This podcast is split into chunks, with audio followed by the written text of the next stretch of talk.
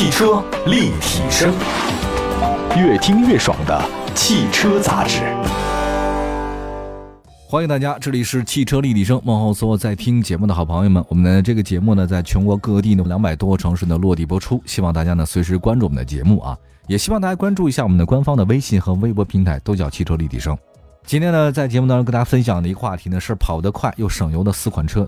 大家都知道，尽管新能源是大行其道，但是没想到啊，燃油呢也是在涨价。我也挺奇怪的，新能源都涨成这样了，卖的这么好，为什么汽油价格还在上涨？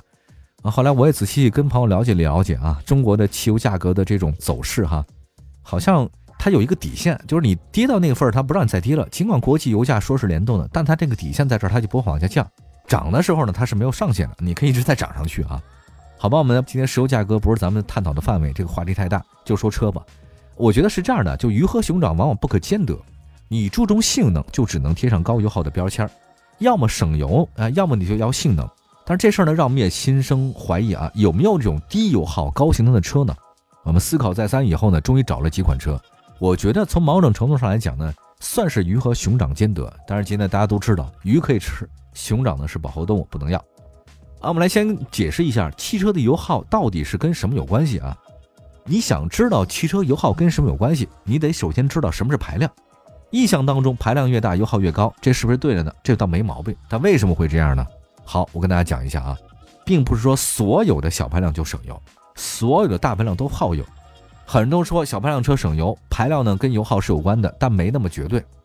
我举个例子啊，F1 大家都知道吧？F1 是世界一级方程式锦标赛的简称，就 F1。赛车呢外形非常出格，那特别的快。零百加速是多少呢？是二点五秒以内。好，一秒钟，两秒钟，好，可以，零到一百公里了，它时速就这么快。那么车速从每小时两百公里到停到零是几秒呢？各位，只要可怕的一点九秒，而且刹车距离只在六十米以内。好，我说了这么强悍的那种性能了，你说这么强悍的性能是需要足够的动力来支撑吗？这个没错啊，八百马力。你要知道，家用车两百马力足够用了，可是 F1 是八百马力。八百马力，你想想看，这么大的这种动力输出，一定是非常大的排量发动机吧？错了，我告诉你，F1 强悍的动力只来自于一台 1.6T 的涡轮增压发动机。没错，你没看错，是1.6，不是6.1，也不是16。也就是说，F1 赛车的发动机排量只要1.6升就可以了，而油耗则是1.6升车型的十几倍，因为它需要大量的油来喷它。所以这就不是说1.6的排量它就很省油，F1 它1.6就非常费油。它比那您家里那个车费油费大发了。明白了这件事情之后呢，再跟大家说一下啊，有没有那种真的是低油耗，但是它的这个动力非常强的？推荐第一个本田的思域。那其实本田思域这款车的名声不用我多讲了吧？网上流传过它特别挑战和牛和马的那个视频，什么小牛啊，什么法拉利太多了，我就不说了啊。你说用一台紧凑的轿车，我去挑战超跑，这不是拿鸡蛋碰石头吗？还真不是。我觉得其实啊，思域的性能并不算差，因为有人拿这个去比较，就证明它的口碑还是可以的。咱甭管输赢，你有这个勇气，就说明你还有这个底气。外观上来看，新车非常运动，车尾造型很不错，掀背式的设计给人留下印象特别的深刻。车身尺寸方面，新一代的思域比上一代车型有了提升，二七零零的轴距比老款长了三十，高度呢降到了一四一六，最小离地间隙呢只有十点五公分，十厘米啊，这感觉是什么？是运动型轿车。另外，新款思域的悬挂调校呢，跟旧款保持差不多。我觉得，但凡你要喜欢开思域之后吧，你开其他日本车你开不习惯，这是很独特的一件事儿。本田就是日系的德系啊，就大概这个感觉啊。你开德国车开习惯了，开日本车完全不是一回事儿。还有一个，思域总觉得比较硬，那它是运动型嘛，但是它的那个避震筒和弹簧本身不像咱们想象中那么硬，初段呢感觉有点软。这个其实相对来讲，毕竟还是日本车，它不像德国车，它路况的反应。垫个石子你就垫得够呛，对吧？还有一个思域过弯的时候，车身的倾斜并不严重，它车身下低了嘛，给人一种很稳当的感觉。也就是说，调较低的车身，它的重心就低，悬挂行程就短。换句话来说，这种车身设计本来就是没有多少可倾斜的余地。也就是说，思域能够兼顾车身姿态和舒适度。你要拿 SUV 过弯的时候吧，十九八九侧倾；但是你拿思域过弯的时候吧，是没什么毛病的。最早各位记得吗？第一代的马自达六马六弯道之王，实际上就是因为马六的底盘比较低，重心比较低，悬挂行程比较短。好，说一下本田思域 220Turbo，搭载的是一点五 T 涡轮增压，输出功率一百三十 kW，最大扭矩两百二，匹配是 CVT 变速箱，经过加速性能零百加速是八点零三，其实比官方宣传的八点六还快。一点五 T 加 CVT，看上去呢是家用组合，但是呢八秒出头的成绩，对于本田来讲，这么一个品牌来讲，我觉得以小博大，算是低功率，但是呢高性能的一款车型。好吧，第二款车再推荐一下领克零三。领克这款车型，零一、零二、零三到现在为止，我觉得外观性价比都还不错的。年轻人很喜欢开领克，谁不希望领在前面？搭载的呢是 2.0T 涡轮增压发动机，零三的最低标配是十五万四千八，加上终端优惠，不到数万能买到领克零三。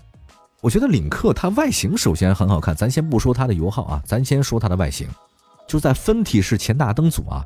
还没被大家接受的时候，领克的设计师给旗下的那个车型都配了分体式的前灯组的前脸。我觉得这种设计方案出来很长时间之后，各种评价都有。有人说它丑的也罢，有人说它激进也罢，说它前卫也罢，说什么的都有。其实说丑还挺多的，但是领克就这么坚持下来了。用到第三款车型，你没发现吗？大家现在没人说它丑了，只说它比较前卫和时尚。你是什么意思呢？就你看习惯了。其实美丑并不重要。真的，我在这儿跟大家讲，美丑就是第一印象，就是你单位的很多同事嘛，你跟他相处时间久了以后，你不会用他美丑去形容他，因为你看的真习惯了，他就长成这样，胖瘦好像区别也不是很大，但是对第一印象是很重要的啊。所以领克就设计风格是，大家看习惯之后嘛，就接受程度比较高。你会发现家族化的设计风格还真是件好事儿。内饰方案的话呢，领克零三跟零二差不多，内饰的用料彩板和那门把手呢，都大量的软性材质覆盖。足够精致啊！标配是全液晶，十点二五英寸，对车身档次提升有点帮助。它自带的一个定制版的高德前排手机无线充电加全车的四 USB，内建 WiFi 热点，你自己可以加啊。还有一个 APP，就是领克呢自己打了一个社区，所以呢让车主们在用车的时候呢社区感很强，可以聊天交友没问题。值得一提的话呢，它的最大功率一百四十千瓦，最大扭矩三百牛米，这个排量比本田要高很多。搭载的是六档的手自一体变速箱，其中零百加速呢可以达到七点四七，毕竟它功率大一百四啊，而且百公里油耗呢是不到六，所以总的来讲，这个领克如果你要零三的开上去的话，对年轻人的友好程度、接受程度可能会更高一些。好吧，稍微的休息一下，一会儿呢跟您再说说跑得又快又省油的车型到底都是哪些，马上回来。汽车立体声。继续回到节目当中，这里是汽车立体声啊。今天呢，跟大家说跑得又快，那又省油的车型。那现在大家可能对我推荐这款车的话呢，有些不太满意啊，因为我说的是日产天籁。你要说日产天籁，年轻人怎么会喜欢呢？我也觉得是有点，但是看了编辑给我的这个组合以后和理由之后，我倒也被他说服了。我们再说一台，这是 B 级轿车天籁。我知道说到 B 级轿车，大家觉得这不是年轻人的喜欢，可没办法，谁让有的年轻人他就比较有实力呢？谁让，有的年轻人他可能创业一开始就选 B 级车呢。其实我觉得这是这样的，就大家对一款车的理解呢，不能老有固有模式哈。就比如说，大家都知道奥迪 A 六以前都是官车，这是一种戏称啊，因为可能是采购的时候呢，是处级领导干部啊或者局级的能用这个车型。在普通级别的话呢，根据不同的你的等级配置不同的车，所以奥迪这么多年来呢，一直是官车的称呼。可是后来才发现，当政府采购开始多样化了以后，不是奥迪了。越来越多的政府采购的话呢，选了其他的很多国产车型。那么奥迪呢，它开始摆脱官车，它把固有观念大概用了十年，奥迪 A 六才终于从大众的官车这个领域当中啊，走向了寻常百姓家 家用。其实很多人都说，你要家里没有什么当干部的啊，或者说不是在体制内，你不会开奥迪。可是现在不是了，很多人开奥迪四个圈也比比皆是，家用车奥迪 A4，对吧？所以我在想，提到天籁，大家会想到什么？天籁的大沙发，舒适性能很强。但实际上，这次天籁呢还增加了性能标签，就是可变压缩比技术的 2.0T 涡轮增压发动机。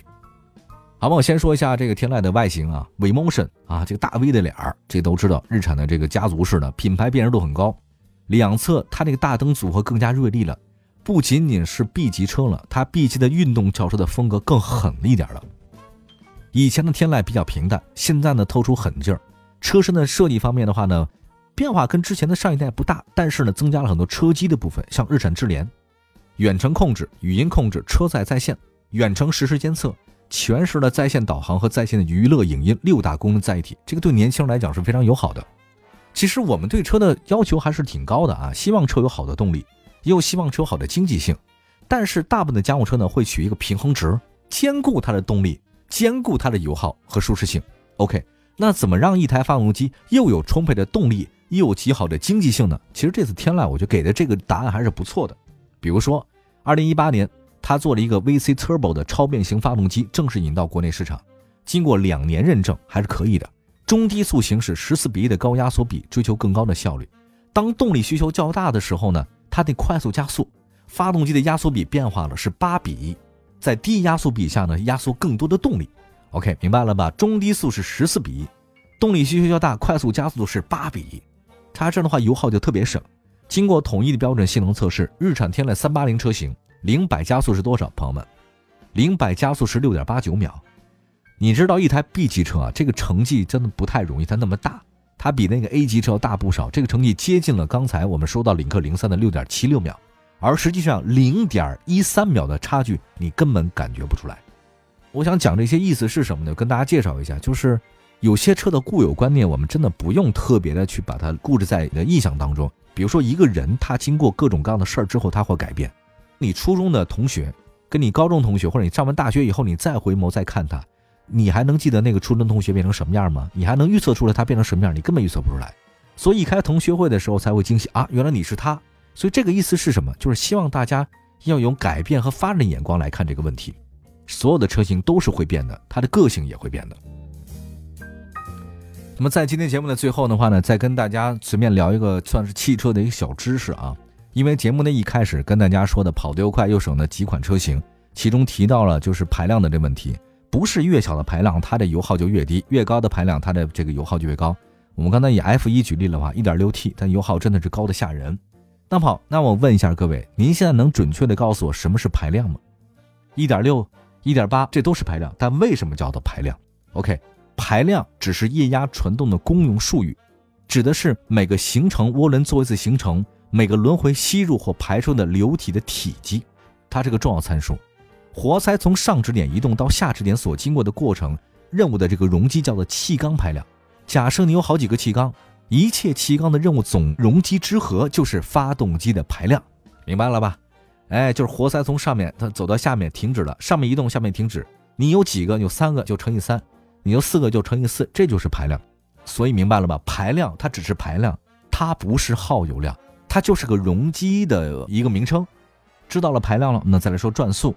开过手动挡的人都知道，你想开出异常的这个动力，排量大的只要轻踩油门，排量小的车它就没法踩油门，它得降档，自动降档啊，否则你根本就加速无力啊，然后再深踩油门，这样的话才能有这种状态，推背感出去了啊。所以，如果你想要推背感，动力贫乏的话呢，只能用低转速来抵偿；动力足够贫乏的时候呢，你就得看发动机的排量和车重了。在这里面，我会跟大家总结一句话，就是有结论了吧？想买省油的车。第一，揣摩车重，车越重，你的油耗越高。第二个，你再看发动机，然后再看它的排量，好吧？如果你慎重开车的人，你可以选择小排量；爱开慢车的人选择小排量，其实必然是费油的。贫乏的这个动力缺乏你的野心呐，就像拿 1.4T 的车，你跟 1.8T 较劲，肯定是 1.4T 的费油。但 1.8T 跟 1.4T 比，谁开的稳？那你肯定你输的比较惨嘛。好吧，说了这么多排量的问题。转速的问题，还要包括它进油耗的问题。简单说到这边，希望各位都能选到跑得又快又省油的爱车。尽管我知道这是很难的。当一切都好，跑得又快又省油啊，这个所有的内饰又豪华，一切都 OK 的时候，那价格就不 OK 了，是吧？就这道理。世界上哪有这么好的事儿啊？便宜都被你赚了。感谢大家收听今天的汽车立体声，我们下次节目再见，拜拜。